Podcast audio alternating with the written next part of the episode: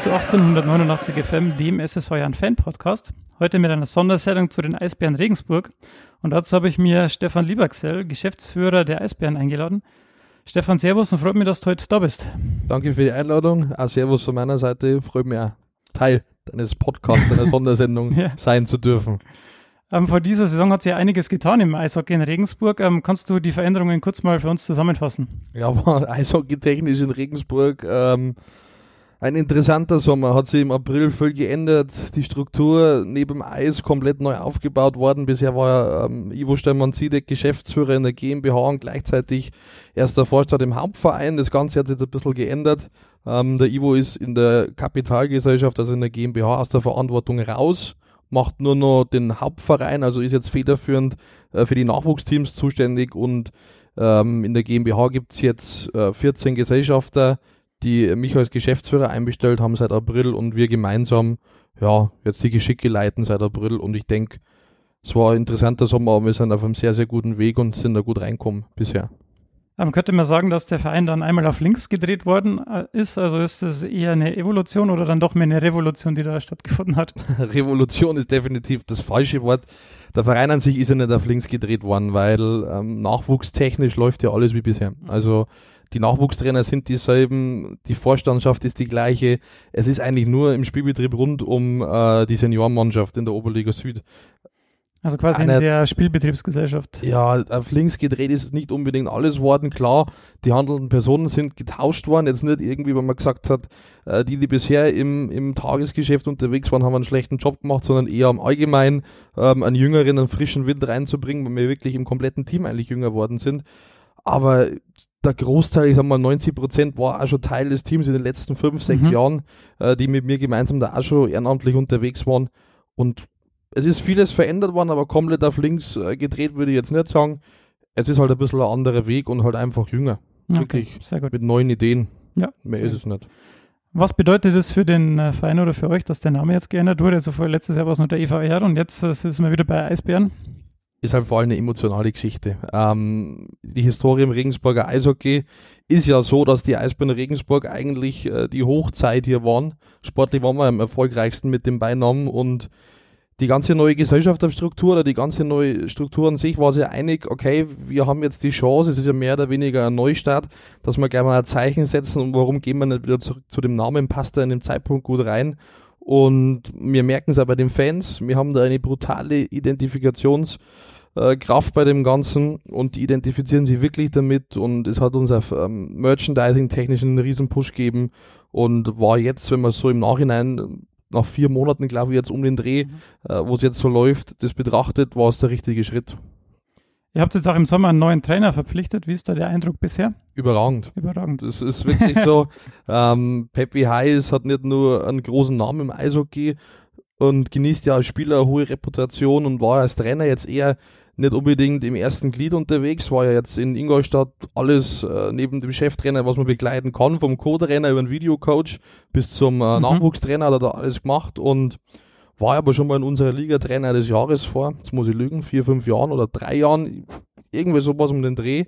Und ist ein ganz ein angenehmer Mensch, der weiß, was er will, der nicht unbedingt alte Schule ist von seiner Art und Weise des Coachens, sondern der setzt sehr, sehr viel auf Kommunikation mit den Spielern, hat immer offenes Ohr und hat aber am Ende des Tages eine klare Linie. Und bis jetzt folgen die Jungs der Linie und haben auch, also wenn man mit den Spielern spricht, sehr, sehr zufrieden und bis jetzt macht Spaß und ich glaube, die Vorbereitung war schon ein guter Fingerzeig auf die kommende Saison, die morgen losgeht, dass das schon normalerweise funktionieren sollte. Welches Eishockey können wir jetzt von dem Trainer erwarten, jetzt auch im Vergleich zum, zum letzten Jahr? Oder zu den letzten Jahren? Die letzten drei Jahre war Doug Irwin, der natürlich drei Jahre lang sein System gespielt hat, äh, in die, vor allem in den letzten zwei Jahren so ein gewisses Gerüst an Spielern aufgebaut hat, mit denen er seine Art des Eishockeys spielen hat lassen. Es war gutes Eishockey, attraktives Eishockey, aber jetzt ist es etwas anders, weil wir in der Breite jünger sind, und dementsprechend mehr Schlittschuh laufen, wir fahren mehr Checks zu Ende, wir spielen auch härter in den Ecken und wir attackieren die Gegner früher wie bisher. Also unser Ziel ist eigentlich, dass der Gegner spätestens ab der Mittellinie Druck kriegt und den mhm. Vorcheck spürt und äh, dafür steht Pepe Heiß und dafür stehen eigentlich die Eisbären aggressiv und leidenschaftlich und man sagt immer bei uns im Eishockey, ich weiß nicht, ob es im, im, Fußball so ist, man spricht immer vom ehrlichen Sport, äh, so ehrliches ja, Kämpfen und genau, genau, einfach diese, dieses erstmal bodenständige Kämpfen, den Allerwertesten aufreißen und dann schauen, was dabei rauskommt. Und das zeichnet uns dieses Jahr mehr aus. Wir sterben jetzt nicht in Schönheit und haben nicht die Edeltechniker, aber wir haben eine hart arbeitende und vor allem ehrliche Truppe, die charakterlich äh, nach fünf Wochen, muss ich sagen, wirklich top ist. Du sprichst die Truppe schon an, wenn wir jetzt mal auf den Kader schauen, dann fällt auf, dass es äh, viele Veränderungen gegeben hat. Es sind geblieben der Torhüter äh, Peter Holmgren, der Verteidiger, Verteidiger Sebastian Walsh und auch der neue Kapitän äh, Peter Flache. Und am Ende sind es dann äh, zwölf Neuzugänge, die sich zu zwölf äh, Spielern gesellen, die äh, geblieben sind. Ähm, wo wolltet ihr was tun und nach welchen Kriterien habt ihr da jetzt den Kader zusammengestellt? Ich habe ja auch gelesen, dass ihr euch intensiv mit dem Trainer zusammengesetzt habt, um die Spieler dann auch zu ist ja, also, oder, oder einzukaufen, ist ja klar dann, dass das auch zum System vom Trainer passt am Ende. Also es war eh klar, dass ein Umbruch erfolgen muss, weil in der Spitze, sage ich mal, der Mannschaft das Alter ziemlich hoch war. Und es war am Anfang schwierig, wir haben Anfang April übernommen, dann erstmal einen richtigen Trainer zu finden. Das sah zu dem Zeitpunkt ziemlich gut aus, weil da schon Gespräche äh, recht weit waren mit einem Kandidaten, dass man eigentlich innerhalb einer Woche einen Trainer hat und sofort in die Kaderplanung gehen kann. Äh, es ist in dem Zeitraum auch dann schon parallel mit vielen Spielern gesprochen worden und da hat sich dann doch leider ergeben, dass es der nicht wird und dann haben wir nochmal drei Wochen braucht, bis wir uns wirklich zu 100% sicher waren und dann uns für Pepe Heiß entschieden haben und dann mussten wir wirklich schauen, ähm, wen wollen wir und wie wollen wir überhaupt spielen, wie wir gerade schon drüber gesprochen haben. Und da war schon ein Teil der Spieler, mit denen man ja da zwei, drei Wochen in Kontakt war, schon anderweitig unter Vertrag. Ja.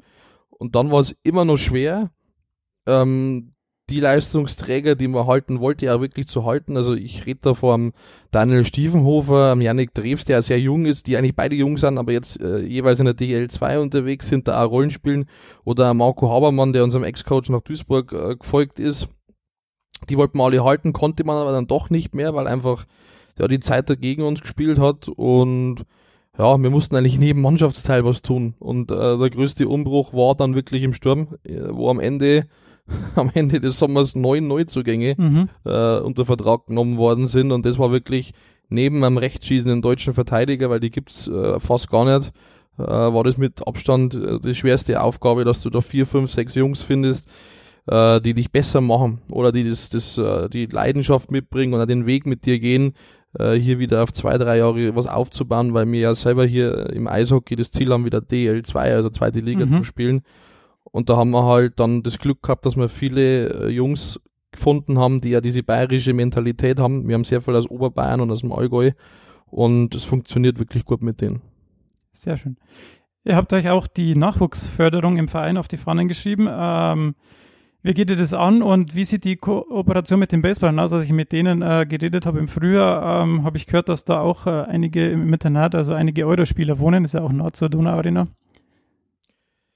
Nachwuchsförderung ist natürlich wieder hauptsächlich Thema des, des, äh, Hauptvereins, ja. aber wir haben einen, einen, Kooperationsvertrag, in dem eine gewisse Geldsumme äh, fixiert ist, die wir Jahr, Jahr für Jahr leisten, ähm, die ein großer Bestandteil ist für die ganze Nachwuchsarbeit. Ähm, wir gehen gemeinsam mit den Nachwuchstrainern und mit den Vorständen des Vereins zu Sponsoren, stellen da parallel dazu äh, dieses Fünf-Sterne-Nachwuchskonzept, was im deutschen Eishockey existiert, vor. Da kann man als, als Club wird man da zertifiziert und kriegt Sterne für das, was man mit den Nachwuchsspielern erarbeitet und was man halt eben auch an Trainingsmöglichkeiten bietet. Und äh, wir in Regensburg haben einer von acht oder neun Clubs deutschlandweit, die fünf Sterne haben. Also es gibt zahlreiche Erstliga-Clubs und Zweitliga-Clubs, die den Anspruch nicht äh, erfüllen, den der Verband hat. Also wird hier auf sehr, sehr hohem Niveau gearbeitet und ähm, ja, mit den Baseballern, ich weiß nicht, inwieweit die Kooperation mit dem Hauptverein ist, aber mhm. es stimmt, dass drei, vier Jungs im, im Internat wohnen, auch von uns jetzt ein Spieler aus der ersten Mannschaft ist sogar noch im Internat, das müsste der Philipp Vogel sein, ähm, der nebenbei studiert hier in Regensburg und der müsste meiner Info noch nur ein Zimmer äh, bewohnen, aber generell ähm, auch von, von Seite der Seniormannschaft der Kontakt zu den Baseballern wie auch zum SSV Jan ist da. Also beim Baseballern ist der Armin Zimmermann.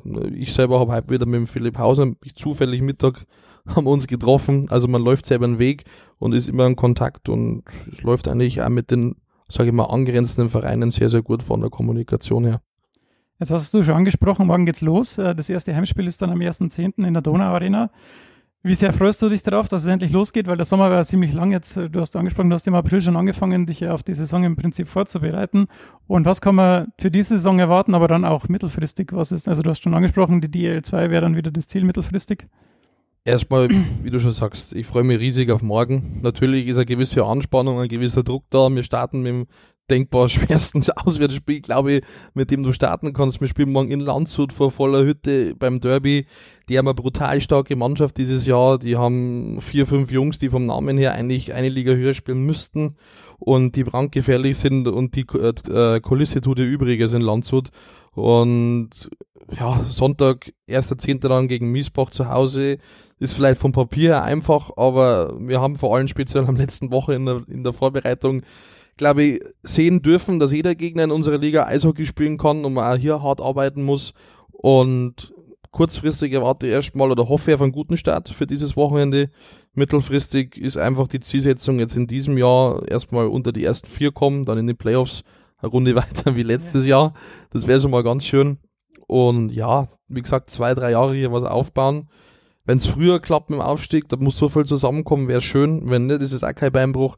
Aber wir wollen nicht auf Ewigkeit Oberliga spielen und ja, aber wir haben Zeit und bauen gerade was, glaube ich, ganz, ganz Gutes auf. Wenn man sich jetzt für Eishockey interessiert, wie kann man euch verfolgen? Gibt es die Möglichkeit, euch irgendwo zu sehen in einem Livestream oder zu hören? Ja, gibt ein paar Kanäle, äh, auf denen man uns verfolgen kann. wenn man nur lesen will, zum Beispiel bin in der Arbeit und kann mir keinen Livestream anschauen oder kein Radio hören. Also die erste Möglichkeit ist bei jedem Heim- und Auswärtsspiel einfach unter eisbären-liveticker.de kann man äh, hautnah mit dabei sein. Da wird alle zwei, drei Minuten geupdatet.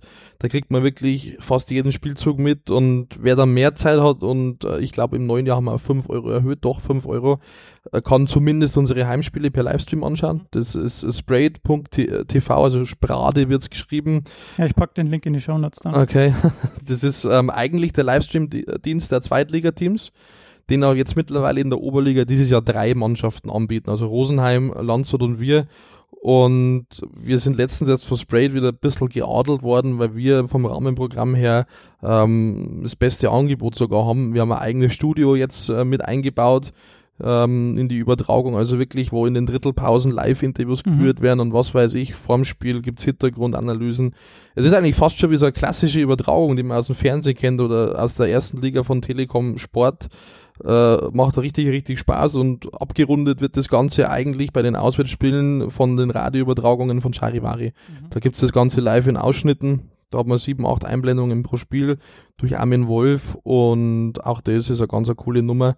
Und man kann uns wirklich, ja, man kann uns mit, man kann mitlesen, mithören oder mitschauen. Ist eigentlich alles geboten bei uns.